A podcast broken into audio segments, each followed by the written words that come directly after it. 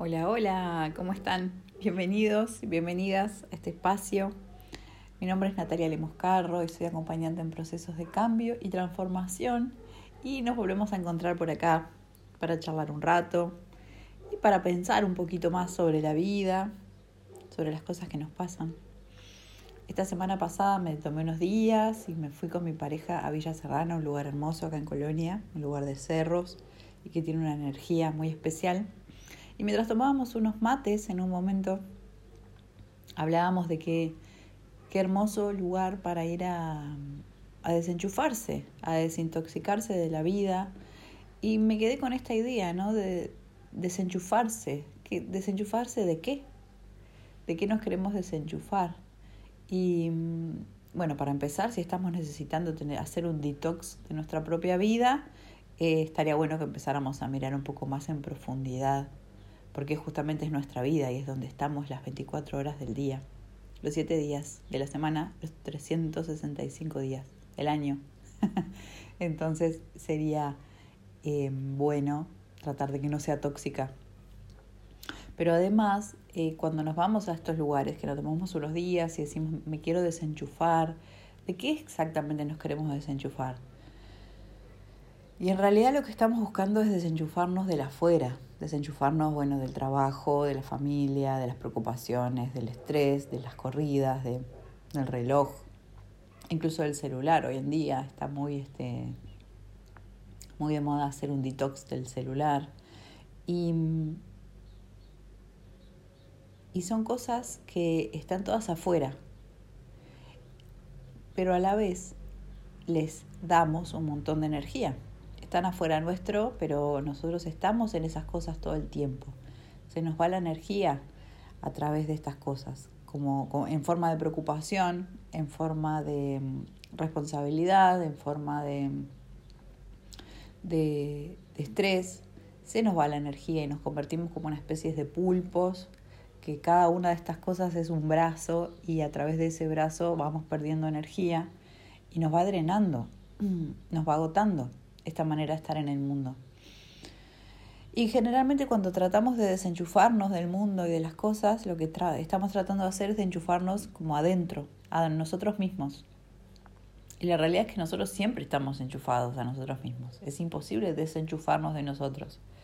Lo que sí es posible es sacar nuestra atención consciente desde adentro de nosotros y ponerla en las cosas de afuera. Y eso es muy desgastante porque nosotros literalmente somos el centro del universo. Si el universo es infinito, entonces donde estemos en este momento, somos el centro. Y hoy en día la ciencia nos demuestra las leyes universales eh, de las que hablaban eh, las culturas más antiguas, nos dicen que nosotros somos los creadores de nuestra vida, que, nos, que el universo, que la materia, que mm, que el campo, como decía Einstein, responde a nosotros, responde a nuestra vibración, responde, responde a nuestros pensamientos. Eh, el universo es mental, dice el Kibalión. Entonces, si nosotros estamos poniendo toda nuestra energía y toda nuestra atención afuera nuestro, estamos regalando o estamos perdiendo el mayor regalo que tenemos, que es ser el creador, ser la creadora consciente tu vida. Es como si estuvieras enfrente al espejo y tuvieras una mancha en la cara y trataras de limpiar la mancha en la imagen en el espejo. No tiene ningún sentido y va a ser totalmente inútil que hagas eso, además del tiempo y el cansancio que vas a perder. Entonces, si hoy en día estás tratando en tu vida, te querés desenchufar de las cosas porque las cosas te agotan, porque las querés cambiar, ya sea un trabajo, una relación, em, una relación de pareja, la relación con tus hijos, lo que sea que te esté pasando, el poder real, tu poder personal está en, en limpiar tu mancha en tu cara. Mirar para adentro, observar qué es lo que hay adentro, porque eso es lo que está condicionando el afuera. Y ahí aparece el gran regalo y la magia que es recuperar tu poder, recuperar tu fuerza. En ese movimiento, cuando hacemos ese movimiento, realmente nos convertimos en imparables, porque entendemos que somos responsables, entendemos que nuestra vida está en nuestras manos, no en las manos de los demás. Si yo estoy tratando de que las cosas cambien, que mi, esposo cambie, que mi trabajo cambie, que mi jefe cambie, que mm, eh, estoy poniendo todo el poder en la otra persona y me voy a sentir bien o mal de acuerdo a lo que la persona haga. Me voy a sentir mejor o peor de acuerdo a, a cómo me trate esa persona. Y eso es agotador. Y además es estar viviendo en una mentira. Tus emociones son tuyas. Y realmente no hay nada que los demás puedan hacer para cambiarlas. Si no, imagínate en algún momento en el cual estuviste súper feliz, súper feliz, que te pasó algo muy genial y de repente vino alguien así con una mala noticia, ni siquiera lo escuchás, no le das bola porque estás muy bien con tu emoción. O al contrario, tal vez alguna vez te pasó de estar muy triste y alguien o una situación viniera y como para levantarte el ánimo o con buenas noticias y vos no poder conectar con eso porque estabas muy sumido o sumida en tu tristeza. Y lo mismo con la soledad, con la soledad se nota mucho. Eh, podemos estar rodeados, rodeadas de muchas personas, pero si adentro estamos solos, nos sentimos solos, no hay nada que puedan hacer los demás para que nos para que dejemos de sentirnos así. Entonces es una ilusión, o sea, todo lo que te pasa alrededor y tratar que eso de que eso te dé felicidad es una gran ilusión que te desgasta, te agota y te roba tu poder. Entonces hoy te voy a compartir cinco maneras simples, cinco pasos simples para que puedas empezar a pararte desde el creador, desde la creadora consciente de tu vida. Y el primer paso es observar. Observa cómo está tu vida. Observa cómo está tu pareja, cómo está la relación con tus hijos, cómo está la relación con tus padres, con tus hermanos, con tus amigos, cómo está tu trabajo, cómo está Incluso puedes hasta sentarte y observar tu ropero y fijarte qué ropa tenés, qué colores usás, qué ropa querés usar y qué ropa ya no querés usar. Empezar a observar, observar cada pedacito de tu vida. Puedes incluso dividirlo como si fuera una, una gran torta y cada pedacito de esa torta tiene un nombre. Diversión. Eh, ¿Hay diversión en tu vida? eso es, eh, se llama calidad de vida. O sea, hay diversión, hay cosas que te divierten, que te emocionan, que te ilusionan, tenés sueños o ya se quedaron muertos y perdidos en el pasado y ya no soñas más. Bueno, observa tu vida, observa cómo está tu vida y si te ayuda a cada una de esas partes puedes ponerle un número del 1 al 10. ¿no? Por ejemplo, pareja, mm, eh, bueno, no sé, 8, eh, amistades, 4, mm, trabajo, 6, bueno, y a las cosas que tengan menos puntos son las cosas a las que les vas a empezar a prestar atención primero. Después de observar, que te va a llevar un tiempo, pero está bien porque hay muchas personas que, que están como súper perdidas y ni siquiera se toman un segundo para observar cómo está su vida, cual sería súper importante para tomar conciencia de un montón de cosas. ¿Cómo está tu cuerpo? ¿Tenés alguna enfermedad? Me pasa a veces en sesiones que les pregunto a la, gente, ¿cómo estás? ¿Tenés algo, una enfermedad, algo, en, algo físico? No, no. Y después de una hora me dicen, no, sí, tengo diabetes. Y digo, pero ¿por qué no me lo dijiste al principio? No, porque lo tengo hace como 40 años y la verdad que ya normalizamos la enfermedad de una manera tan extraña que yo me sigo sorprendiendo todo el tiempo. No puedo creer que la gente se olvide de que tiene enfermedades. Porque es como, bueno, ya está, está ahí y ya tengo la medicación y es como, parte, como si fuera, no sé, un brazo extra. No, no, no debería estar eso que te pasa, ese síntoma, si te duele la cabeza, si las menstruaciones son dolorosas, si, no sé, si la harina te cae mal, todo eso que te está pasando no debería estar ahí. Así que no lo normalices, observalo y anótalo. Después de la observación pasamos a entender. Entender que todo esto que te pasa de la situación en la que estás en tu vida, como si fuera un, un una gran obra de arte, al pararte así como un observador, la ves como si fuera una gran obra de arte con un montón de escenas y cosas que pasan y actores y entender que cada una de esas cosas está puesta ahí por una razón, que es para tu aprendizaje. Hay una razón para, para la cual las cosas te pasan. Y ese es el gran regalo de esta existencia. Sos el centro del universo y las cosas te pasan para que aprendas. No te pasan porque tenés mala suerte, porque sos la víctima, porque porque, ay, mira lo que me hizo. No, no, no, te pasan para que aprendas. Y si hay alguien que te está maltratando, lo que te está enseñando es que tienes que aprender a poner límites.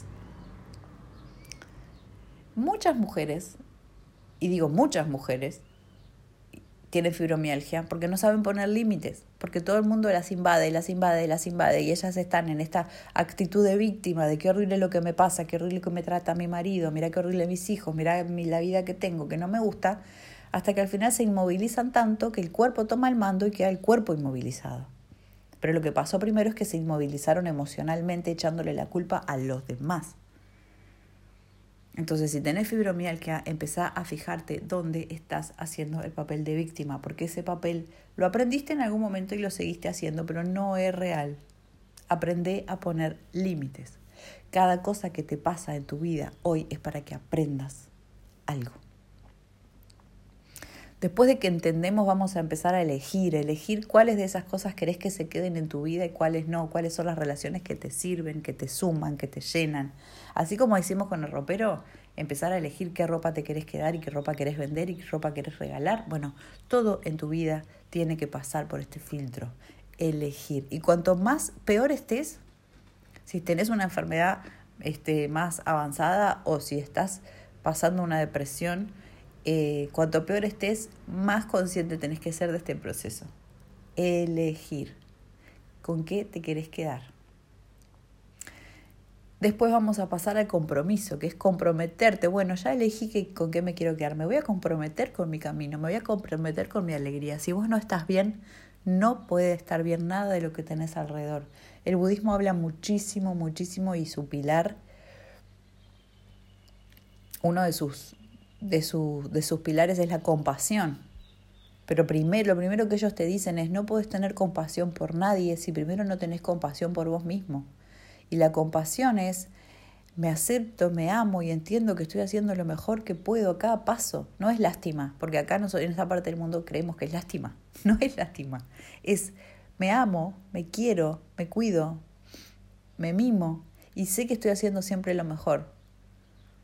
Eso es la compasión y a la vez confío en que lo voy a hacer cada vez mejor. Tengo que hacerlo y aplicarlo conmigo para después poderlo aplicar con los demás. No puedo salir a tener compasión por los demás si conmigo soy terrible. A veces somos tan crueles con nosotros en nuestra cabeza que es, que es como inconcebible. No le diríamos a nadie de las personas que tenemos alrededor las cosas que nos decimos a nosotras, a nosotros todo el tiempo. Entonces comprometete, comprometete con tu sanación, comprometete con tu camino. Y el último paso es la felicíplina, que es, bueno, perfecto, esto lo tengo que seguir aplicando. ¿Qué cosas puedo hacer para, para mejorar mi vida? Puedo hacer ejercicio, puedo comer más sano, puedo empezar a escribir las cosas que siento, que pienso, puedo ser más real, puedo hablar mi verdad, puedo generar espacios de, de de escucha con las personas que amo? ¿Qué puedo hacer? ¿Cuál, cuál es la felicíplina que puedo empezar a aplicar en mi vida día a día para cambiar? Y al final voy a agregar un sexto paso que tiene que ver con envisionar, que tiene que ver con crear tu futuro, darle un espacio, hacer un, hacer un tiempo en tu vida a tus sueños. ¿A dónde quieres ir? De acá a dos años, a tres años. ¿Dónde quieres estar? ¿Con quién quieres estar? ¿Cómo quieres estar? ¿Cómo querés que esté tu cuerpo? ¿Cómo querés que estén tus relaciones? ¿Cómo te quieres sentir en tus relaciones? Y ahí también, comprometete con eso, comprometete con tus sueños, porque podemos sentarnos a soñar, pero hay que hacer, hay que moverse, hay que direccionar el universo. El universo le encanta que le digamos que tenemos este sueño y sobre todo que se lo mostremos en acciones.